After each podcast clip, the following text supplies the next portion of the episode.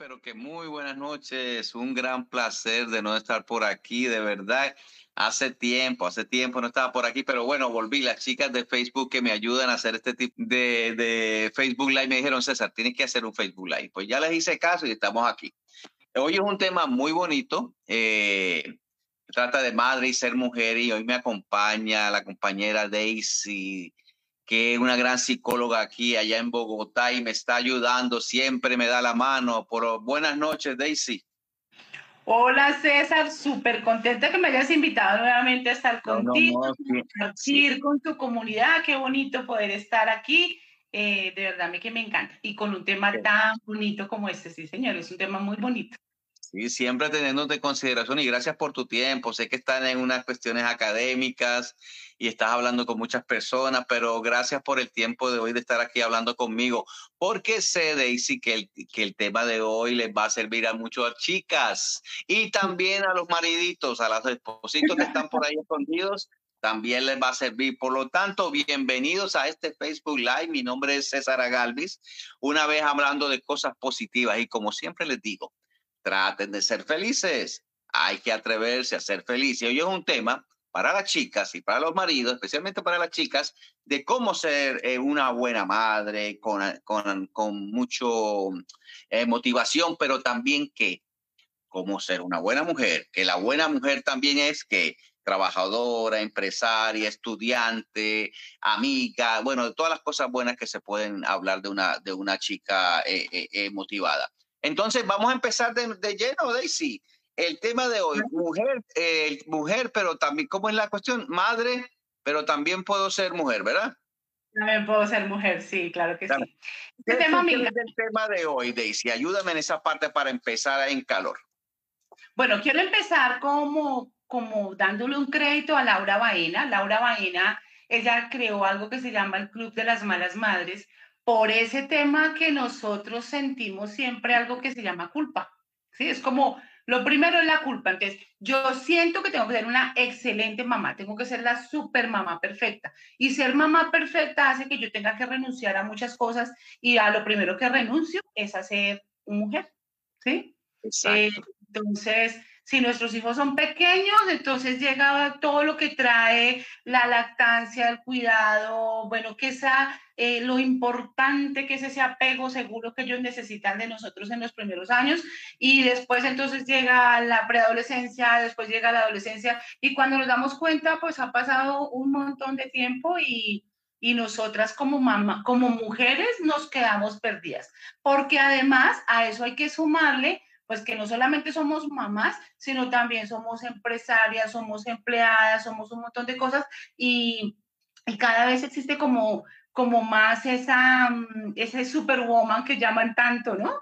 Eh, la mujer que todo lo puede, la mujer que todo lo tiene que lograr y además que tiene que estar todos los días con una sonrisa pues de oreja a oreja. Entonces, eh, bien complicado, bien complicado eh, aprender a, a, que, así también como dice Laura Baena, que la M de mamá no aplaste la M de mujer. Eso me parece. Perfecta, perfectamente, perfecto. Daisy, en tu, me imagino que eres madre, ¿verdad, Daisy?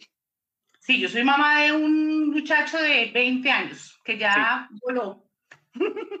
Eh, no, entonces me imagino que cuando el tema de hoy te lo dijeron, me imagino que te habrán llegado flechazos de ese cambio de madre, de trabajar, de pagar las deudas, de estudiar, una cantidad de cosas que me imagino que de acuerdo a sus experiencias, nos puedas hablar acerca un poquito acerca de, eh, de, eso hoy, ¿no? Además que yo soy mamá sola, ¿sí? La famosa mamá soltera que llaman, ¿no?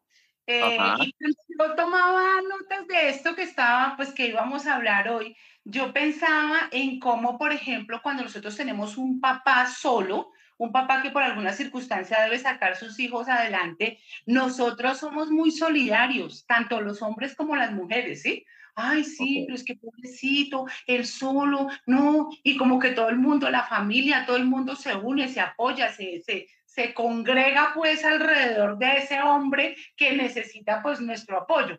En cambio, si nosotras somos solas, pues como que todo el mundo piensa, pues sí, ella es mujer, ella es mamá, ella puede. Y en cambio, si ese niño o esa niña tiene alguna dificultad en su comportamiento, en sus cosas, entonces casi siempre dice, además yo lo digo porque es que no lo escucha todo el tiempo y yo siempre he dicho que a mí eso me afecta como persona, como a mí, como persona. Y dice, ay, pobrecito ese niño, pues que como no tiene papá, ¿sí? Entonces, como que sí, que nosotras tenemos una mayor responsabilidad en la paz emocional, en todo que tenga ese niño, mientras que cuando es un hombre solo, como que todo el mundo se aglomera y ya, ven, vamos a ayudarte y vamos a apoyarte. Se acaba, o sea, no sé, digamos, hay una palabra que a mí me encanta y es la corresponsabilidad.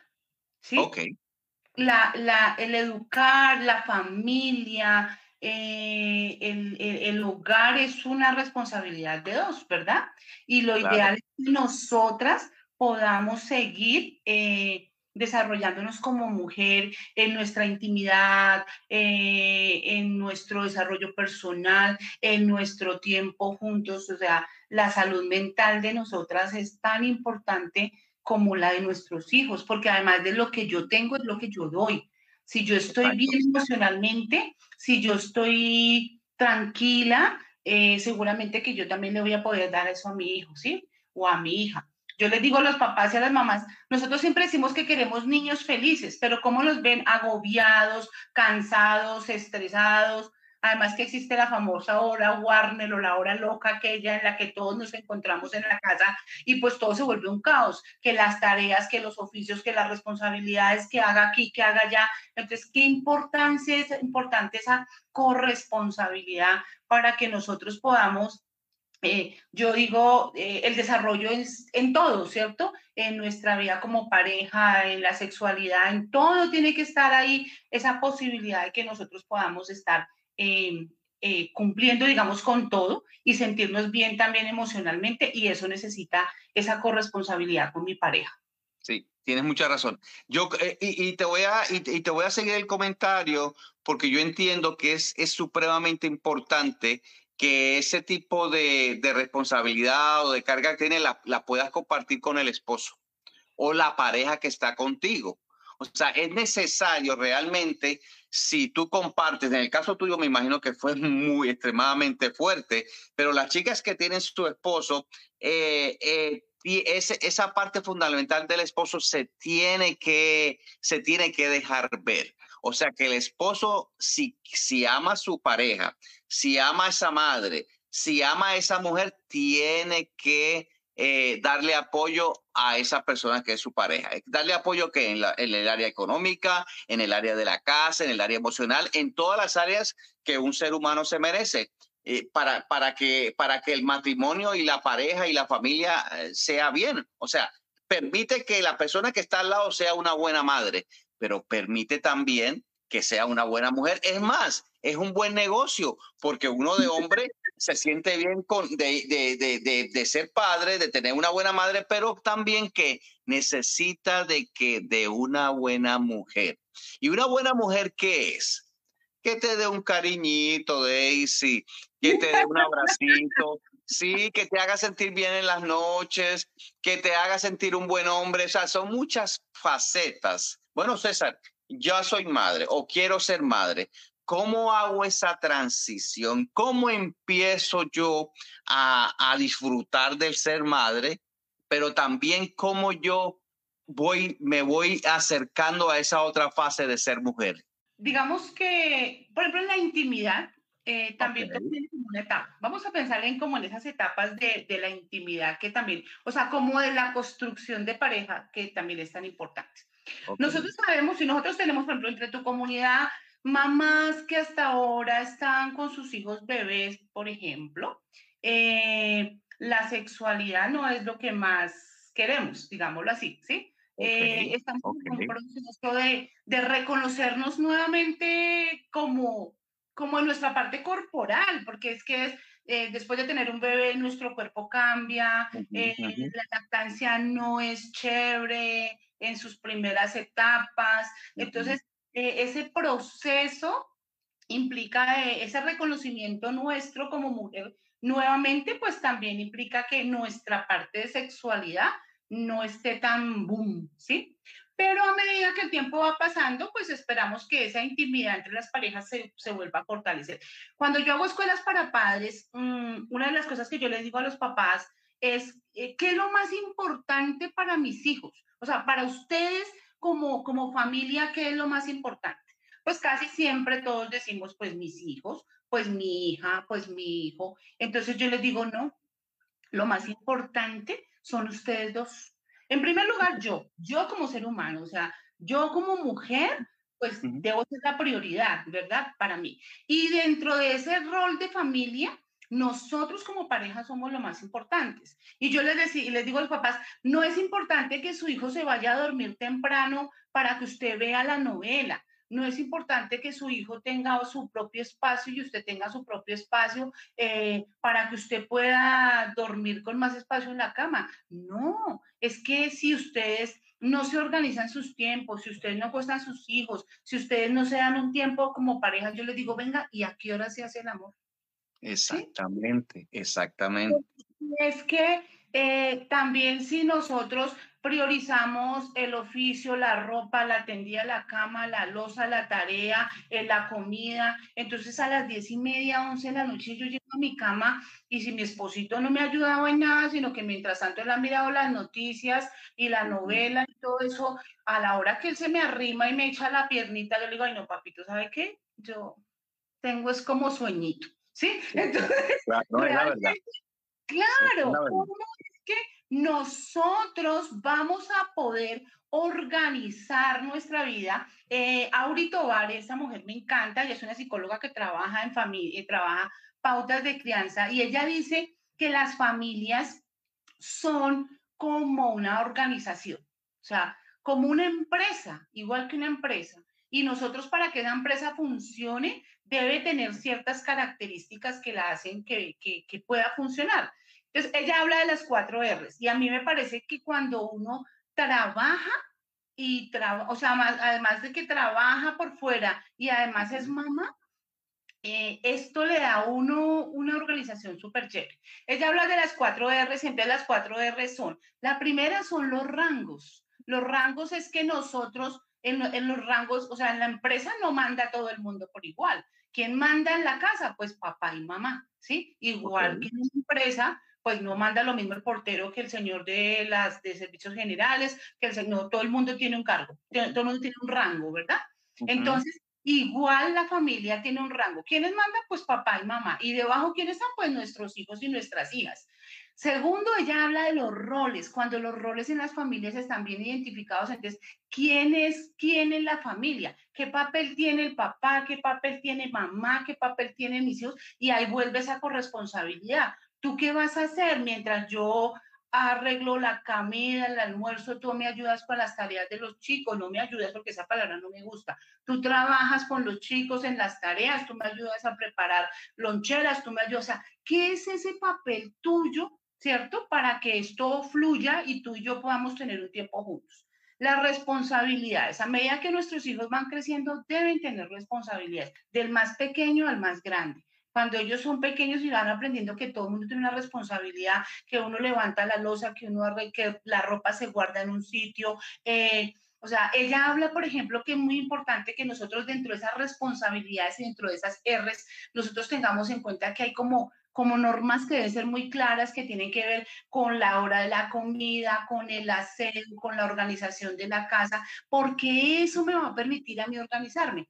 Y la cuarta R la que ella habla es de esas reglas. Entonces, si yo tengo una regla donde mis hijos tienen su espacio, se acuestan a dormir temprano, eh, se, yo acabo con ellos y ya, chao mis amores, sueñito y tal, luego yo me voy y este tiempo es mío para lo que sea, para compartirlo con mi pareja, para, para leer un libro, para hacer mi yoga, para hacer mi deporte. Eh, yo digo hasta para echarme la cremita en el cuerpo y volverme a ser como mujer, ¿sí? Eh, entonces, eso, eso mm, es, es, empoderarme yo y saber que soy mamá, claro, soy mamá, pero también eh, tengo derecho a la intimidad, tengo derecho a, a, leer un libro, tengo derecho a dormir temprano, a hacer lo que yo quiera.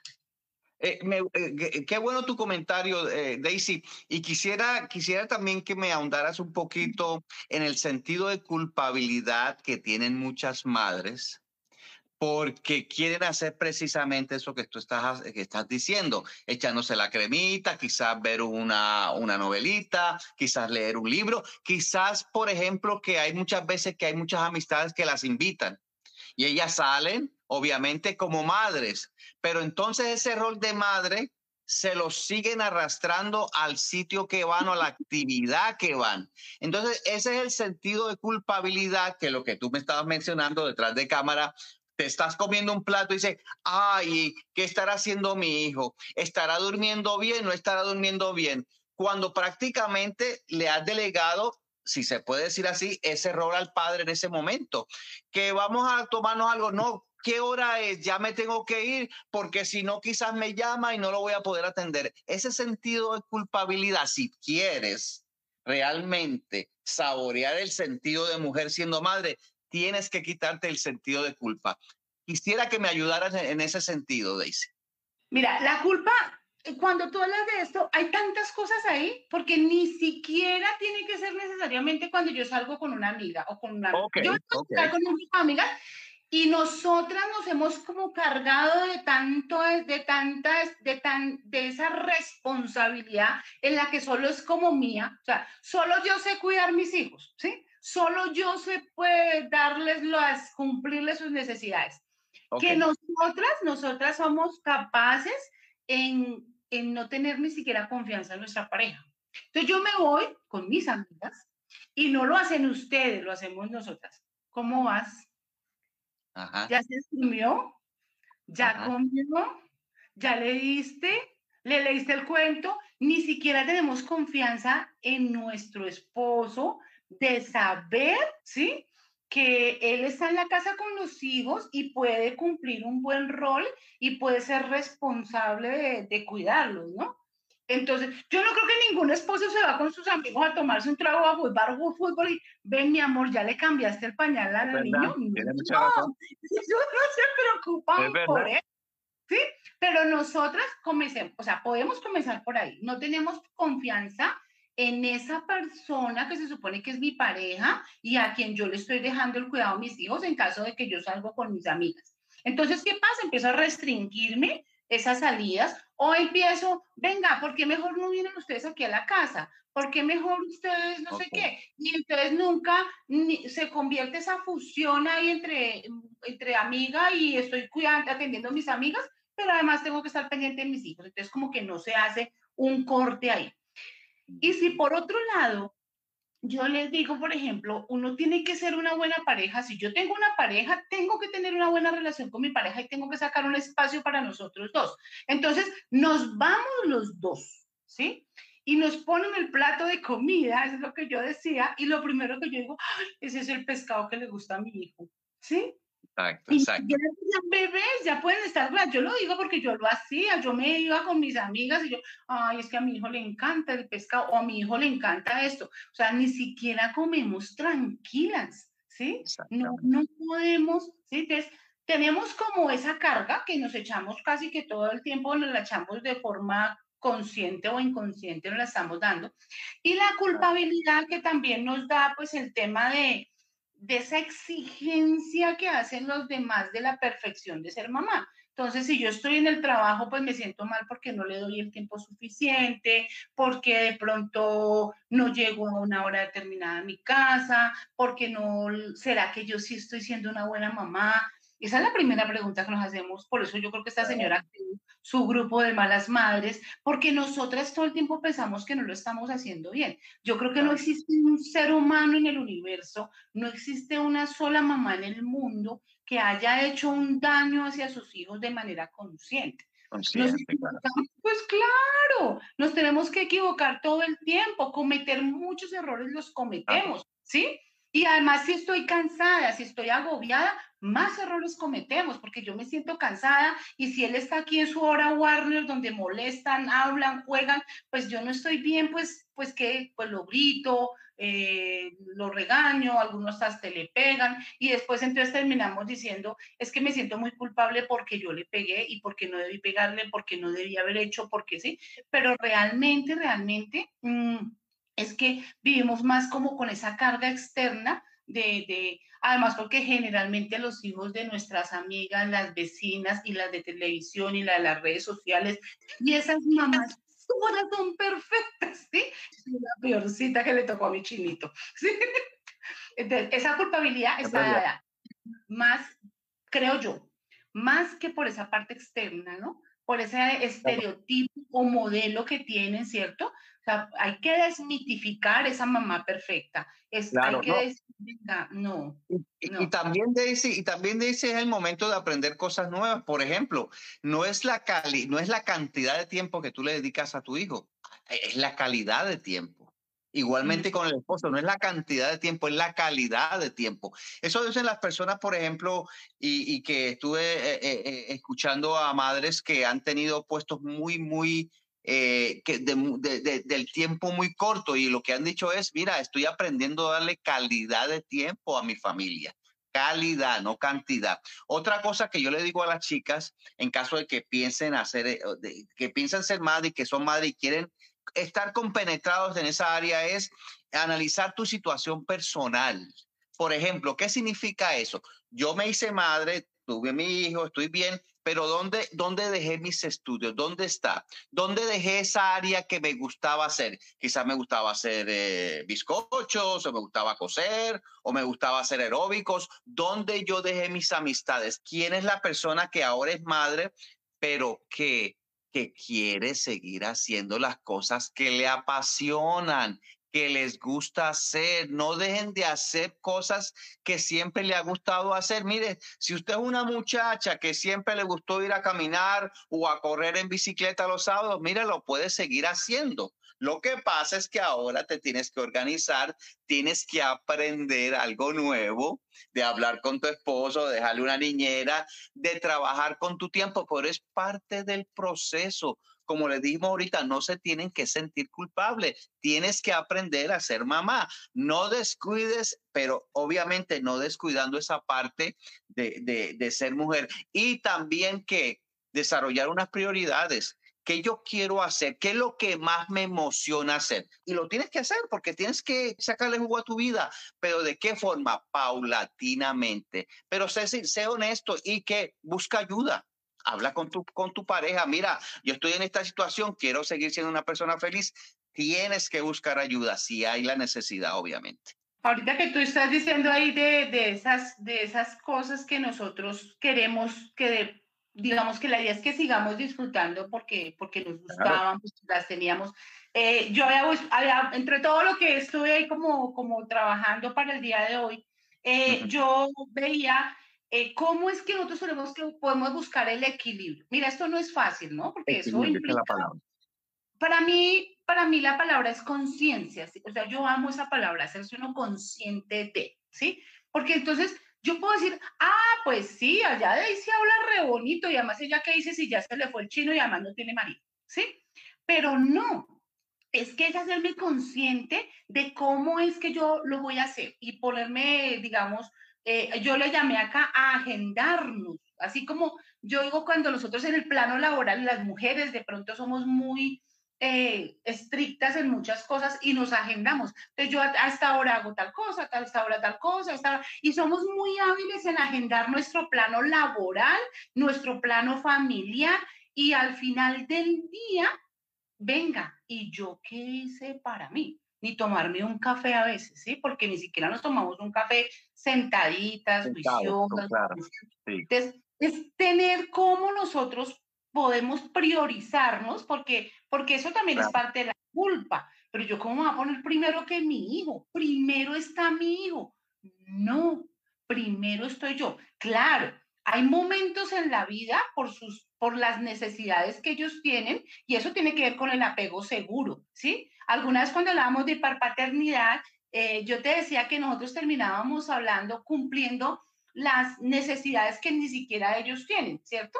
Entonces, echándome responsabilidades que ni siquiera ya las debería tener. Entonces, hay épocas de la vida que lógicamente me van a pedir más tiempo. Entonces, yo no sé, ah, no, es que usted me pide leche cada tres horas, pero no, yo le voy a dar a usted cada cuatro porque yo voy a leer una hora. Pues no, ¿sí? Pero si nosotros empezamos a mirar cómo es mientras él duerme, yo puedo leer un rato, puedo hacer eso que yo te digo, disfrutar la ducha, muchas otras cosas que muchas veces no lo hacemos. Entonces, nosotros sabemos agendar muchas cosas en el plano laboral, en el plano profesional, pero cuando es la hora de laborar, de, de agendar nuestro tiempo, eh, no somos tan buenos. Entonces, aprender a, aprender, aprender a saber que nosotros tenemos que cuidarnos, que no nos podemos olvidar de nosotros mismos. Eh, yo tengo una amiga que decía que su mamá a mí siempre me ha parecido, eh, o sea, bonito y duro, digo yo, ¿sí? Porque ella tuvo varios hijos y ella, dentro de esos hijos, en esas épocas en que como que eran un hijo cada dos años, o sea, medio, medio un niño está caminando y medio está saliendo y ya está llegando el otro, ¿sí? Y esta mamá le decía alguna vez a su hija, yo tengo unos años en mi vida en que yo no me acuerdo ni cómo los viví, ¿sí? Wow, pues, qué? Que solo fui mamá solo sintió en su vida que había que ser mamá, ¿sí? Y, se olvidó, se olvidó de ella. Entonces, aprender a priorizarnos, no sentirnos culpables por esa priorización que hacemos por nosotros es muy importante y muy válida. Una, Daisy, y, todo esto que usted habla de prioridad, de, de, hacer mujer, lo que yo le digo de hacer las cosas que le gusten, de tener buenas amistades, de no dejar de hacer lo que le gusta, cuáles son mis metas a pesar de, de llegar de ser mamá, todo ese tipo de cosas, eh, eh, Daisy, hace que eh, o tiene que ver con la salud mental, de la madre. Y yo enfatizo mucho eso, eh, Daisy, porque es necesario que las madres, de acuerdo a su responsabilidad, por su responsabilidad, tienen que tener un buen estado mental. Entonces, yo les recomiendo a las chicas, yo les recomiendo a las chicas, por ejemplo, que ahora que son madres, traten de, que su, de tener una vida sana, traten de divertirse en cuestiones sanas. Por ejemplo, en su parte espiritual, y no digo, digo es parte espiritual y no religiosa, traten de tener unos minutos al día para que tu mente las tengas en calma. eso, eso te va a beneficiar a ti como persona y va a beneficiar lo que tú dijiste, Daisy, al hijo. Porque si una madre no está bien, no va a estar bien el hijo, no va a estar bien el, el, papá, no va a estar bien nadie. O sea, quiérete un poquito. Por lo tanto, la parte emocional y la parte espiritual tienen que seguirla cultivando. Mira, cuando tú hablas de la parte espiritual y de parte, esa parte física, por ejemplo, cada vez, cada vez va tomando más fuerza, por ejemplo, la meditación, ¿sí? Exacto, y, exacto. y la gente hace un tiempo veía la meditación como que, bueno, ¿y eso para qué? O como, no, pero que sea para, bueno, digamos que la connotación que tenía la meditación ni siquiera se tenía muy clara porque la gente meditaba y, y entonces, bueno, algunos hasta, no me gusta esa palabra, pero hasta, hasta la satanizaban, ¿no? Es que usted no debe meditar, es que la religión lo prohíbe, bueno. La meditación tiene un componente biológico que es muy importante y es que si yo estoy estresada, se suben los niveles de cortisol. Y cuando yo tengo los niveles de cortisol elevados, pues nada funciona. Emocionalmente yo no estoy bien. Y si todos los días yo tengo mi cortisol volando, pues es que me enfermo, me da dolor de cabeza, me voy a enfermar de muchas cosas. O sea, el cuerpo grita, el cuerpo grita cuando lo necesita. Y la meditación es un proceso que es muy cortico, inclusive puedes sacar 5, 10 minuticos al día y ¿qué haces? Bajas niveles de cortisol, tu cuerpo tiene un nivel de equilibrio mucho mejor, ¿sí? Entonces, ¿cómo nosotros podemos dar dentro de esa agendar mi día, sacar 5 o 10 minuticos donde yo pueda, em, pueda mm, darle un tiempo a, a, meditar, a esas cosas. Yo te voy a contar una anécdota ahorita que tú estás hablando, que estábamos hablando de la organización. Eh, de, lo, de lo delicado, por ejemplo, que es la dependencia que nosotros hemos hecho a las redes sociales y al celular. Yo tengo un apartamento y yo hacía el aseo eh, todos los sábados. y yo, me, yo siempre me gastaba, digamos, de 8 de la mañana a 12 y media, una de la tarde, haciendo aseo, ¿sí? Todos los sábados, el aseo general, el organizar, porque yo trabajo toda la semana, em, y, y, entonces el sábado era el día de hacer el aseo. Y resulta que de pronto yo me empecé a dar cuenta que ese oficio que yo hacía, ya no lo terminaba a la una de la tarde, a las doce y media, sino empecé a terminarlo a las dos, a las dos y media, a las tres. Y yo dije, venga, ¿qué? ¿El apartamento creció? No, el apartamento no creció. ¿sí? O sea, ¿qué es lo que está pasando? Que es el mismo oficio y cada día me demoro más. Un día me puse a ponerle cuidado al tema, pues el WhatsApp. Oh. Claro, ya no era como antes, ¿cierto? Que yo me levantaba, me dedicaba a hacer oficio y son muchas cosas que pasan, porque uno, por ejemplo, ahora pone, muchas veces coloca la música, la conferencia, lo que sea, en el, en el, en el YouTube y entonces si entran los, los comerciales, pues usted para, para lo que está haciendo. Entonces, si sonaba el WhatsApp, me quitaba los guantes, iba y miraba el WhatsApp, iba y leía, iba y contestaba, volvía y me ponía a hacer oficio, volvía y me quitaba el guante, volvía. Pues yo me gastaba dos o tres horas más de mi, de mi día, ¿cierto?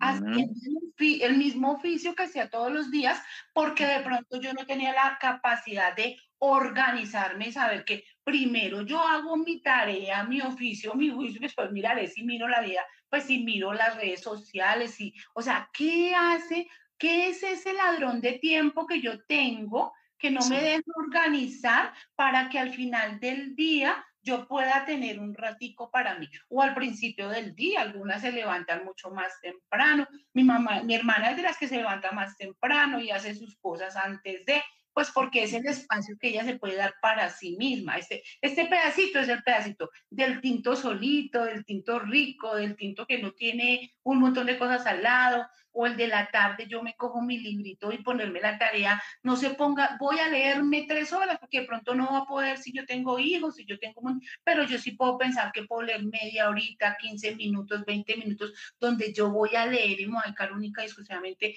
a disfrutar esa, eso que a mí me, me, me llena y me hace sentir mejor cada día. Sí.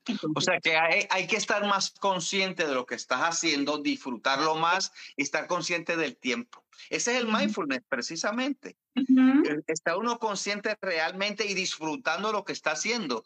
Porque a veces dice, ¿y en qué se me fueron las horas? Precisamente por eso, porque tú estás distraído haciendo una cosa, pero estás distraído y tu mente quizás no aprecia lo que realmente estás haciendo. Yo le digo a la gente realmente, mira, porque la gente me dice, mire, ¿y cómo yo empiezo a, a tener esa conciencia del mindfulness. Mire, con el hecho, el solamente, yo a veces le digo, el solamente tomarte un vaso de agua, pero estar consciente de que te estás tomando un vaso de agua o estás comiendo, mira, ¿a qué sabe esto? O sea, disfrutar esos minutos, bueno, no son horas, son minutos de lo que estás haciendo. Por ejemplo, las personas que nos están escuchando ahora, ¿verdad? Déjame ver qué está diciendo César, déjame ver qué está diciendo Daisy. Disfruten este Facebook Live, disfrútenlo. No estén pensando, tengo que pagar la renta, tengo que pagar el carro, tengo que ir acá a las 5 de la. Mira, disfruten estos minutos. Ahora, también te quería decir, quizás algunas chicas, Daisy, nos estarán diciendo, bueno, yo no soy madre todavía, me gustaría tener hijos ¿Cómo yo puedo empezar a hacer esto? Yo te estaba explicando antes del video eh, que es muy importante, Daisy, a las chicas que se preparen para ser madres y se preparen junto con su pareja. Esto es una experiencia que yo les digo. Mire, eh, hagan las cosas que antes de tener un hijo, hagan las cosas que realmente les guste. Diviértanse con su pareja, salgan, bailen, coman lo que quieran, vayan al gym, diviertan al parque, monten en bicicleta. Hagan todas esas cosas realmente antes de tener una familia porque tu vida va a tener que ajustarse y no, entonces no han saltado unas etapas que son convenientes, que son convenientes para nosotros los seres humanos de hacer. Por lo tanto, chicas que me están escuchando, diviertan su, eh, diviértanse en lo que hacen, sáquenle provecho antes de ser madres. Ahora me dirán, bueno, ¿y ahora qué que ya soy madre? Tienen que empezar a escuchar este video muchas veces para que tengan en consideración lo que tienen a hacer Daisy. Me imagino eso. Mira, yo digo que ser mamá es la misión y la tarea más hermosa del universo. O sea, qué buen comentario este, Daisy. Yo no puedo imaginar mi vida hoy en día sin mi hijo. O sea, mi hijo es eh, un ser maravilloso que me ha, un maestro de vida para mí maravilloso. O sea, él me ha dado muchas cosas que yo jamás en la vida podré agradecerle, pues eh, todo lo que él, me ha enseñado a mí. Pero es una tarea de toda la vida, o sea, eso sí es clarísimo. Nosotros no dejamos mm. nunca en la vida de pensar en nuestros hijos, así no seamos o sea, yo no tengo que ser una hipermamá, pues así que tenga que estar eh, encima de mi hijo como un helicóptero, pero si toda la vida nosotros eh, siempre vamos a estar pensando en, en, cómo, cómo entro allá, cómo lo apoyo, qué puede necesitar. Eh, además, cortar esos cordones umbilicales con ellos son complicadísimo. Mi hijo se fue hace dos meses para México y me ha costado muchísimo trabajo y eso que yo pienso que siempre busqué que fuera como muy independiente, pero, pero, o sea, ha sido más difícil para mí que para él definitivamente. Entonces, ser mamá eh, es, es, una misión y es un proyecto de vida, ¿sí? Eh, y uno debe, debe saber eh, cuándo está listo y, y, y, yo sí creo que en la medida que siempre lo planeáramos sería maravilloso, ¿cierto? Maravilloso. Porque tampoco podemos nosotros, ¿por qué te digo esto? Porque nosotros tampoco podemos eh, comernos la historia pues de, ay, es que esto es un jardín de rosas. No, levantarse en la noche a cambiar pañales, a dar de comer. Para mí los dos primeros años me parece, o sea, de forma personal, los dos primeros años son una cosa violenta. O sea, es violento, ¿sí? Es que se necesita mucha fortaleza porque es que es un, es, o sea, nos piden toda, toda nuestra energía, nos la están pidiendo nuestros hijos los dos primeros años, a mí me parecieron súper duros. Cada época tiene su encanto y cada época tiene su, su quick, ¿sí? O sea, su misterio, su, desafío. Claro, su desafío de, de cuándo me necesito más, cuando me necesita menos. Eh, eso es el apego seguro, ¿sí? O sea, entonces yo sí creo que en la medida que yo pueda planearlo, qué rico, qué rico que, como tú dices, César, vamos a, hacer pareja, vamos a pasear, vamos a hacer, vamos a hacer, pero es un proyecto de vida y es un momento donde yo debo ser muy juiciosa decir, bueno, en este momento es el que yo quiero y ya creo que llegó el momento en que yo puedo puedo quiero dedicarme a un porque tampoco nos podemos dejar vender la idea de que, así como, como muy, muy irónicamente dice la gente y muy tristemente dice, toma tu bendición, pues sí, los hijos sí son una bendición y no entre comillas como la tienen a veces. De verdad, de verdad, es un proyecto de vida hermosísimo, me parece, pero tomado con conciencia. Sí, otra cosa que me estaba viniendo a la mente ahora que estabas hablando, Daisy, es que los hijos, nosotros, nosotros somos el reflejo de, las acciones de ellos. O sea, nuestros hijos están pendientes, ojo, ojo chicos y chicas, están pendientes de lo que hacemos. A veces nosotros decimos, ¿por qué mi hijo se comporta así? Mira, ¿qué estoy haciendo yo en mi hogar como madre o como padre que ellos lo están haciendo? Mira, si real, no hay, no hay nada como, el, como un gran ejemplo, eh, Daisy, de si, si tú quieres que realmente tu hijo eh, le guste la lectura, mira, se, ten la calidad de tiempo de sentarte con tu hijo a leer una página de un libro. No, es uno, no son ni dos ni tres, una página. Si tu hijo o tus hijos quieren que, que lleven una buena vida, lleven una buena eh, alimentación en la casa. Si quieren salir a hacer un buen ejercicio, vean que sus padres hacen ejercicio. Si quieren que sean educados haciendo un tipo de cosas, háganlo delante de sus hijos. O sea que parte de, tener un hijo, parte es la responsabilidad personal de, de hacer las cosas bien. O sea que básicamente lo que tú, y eso es una bendición, precisamente porque te hace realmente a ser mejor ser humano.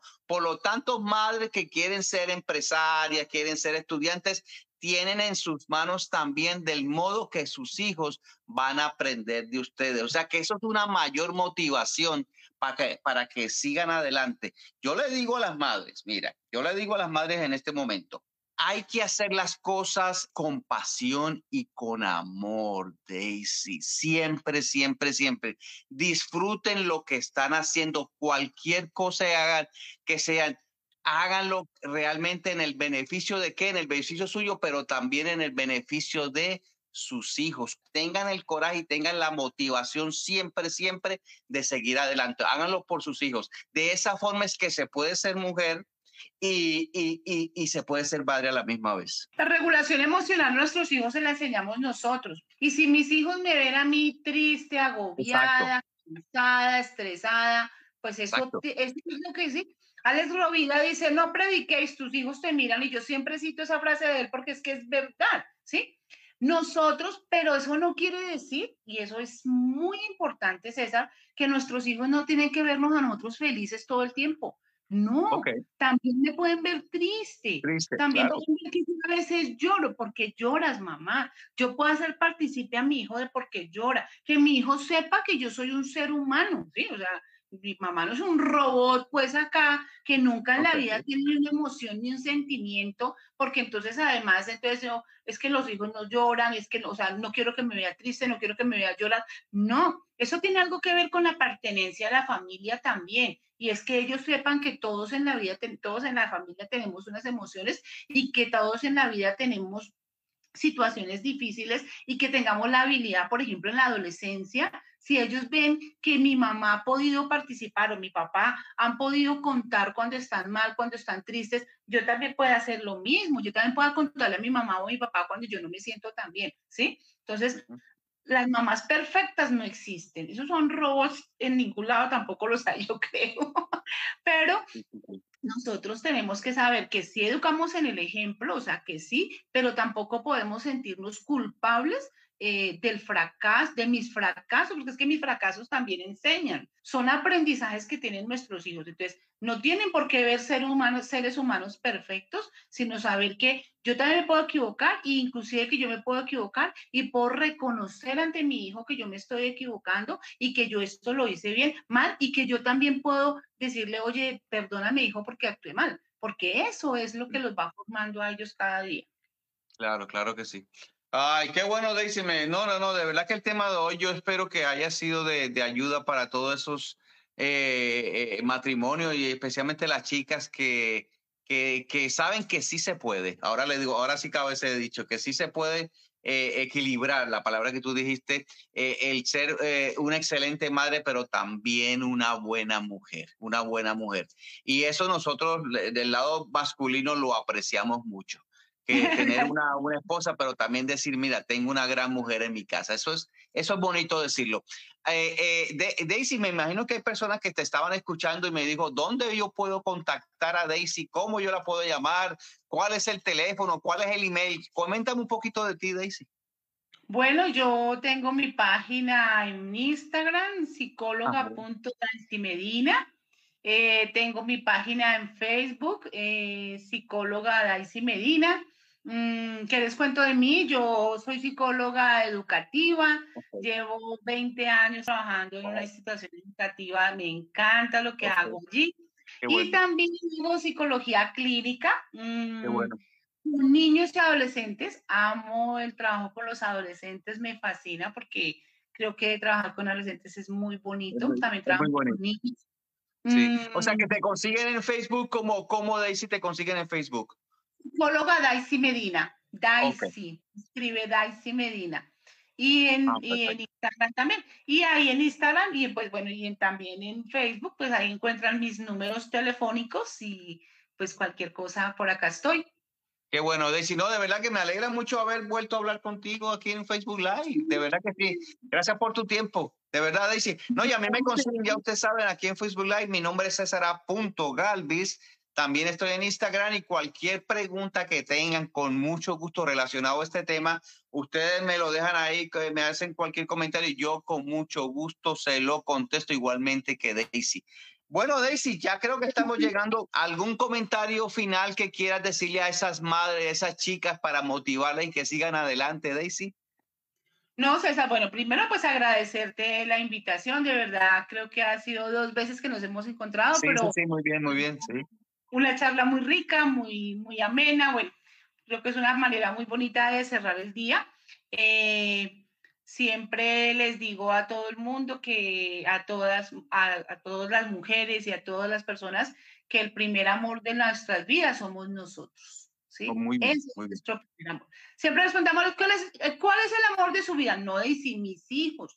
No, soy yo, yo porque en la medida que yo amo esta, esta Daisy con sus defectos, con sus virtudes, la cuido, la consiento, la valoro, en esa misma medida, eso es lo que yo le voy a transmitir eh, a mis hijos, a mi familia, a todo mi entorno, eh, y, y qué rico que siempre, siempre sientan que ese ratico que ustedes se regalan, se lo merecen, se lo merecen, es suyo y hay que disfrutarlo al 100% y en esa misma medida nosotros vamos a, a poder darle a nuestros hijos y a nuestro entorno familiar siempre, siempre lo mejor. Entonces, el primer amor, nosotros. Vivo enamorados, sigamos felices, tienen que ser enamorados de la vida.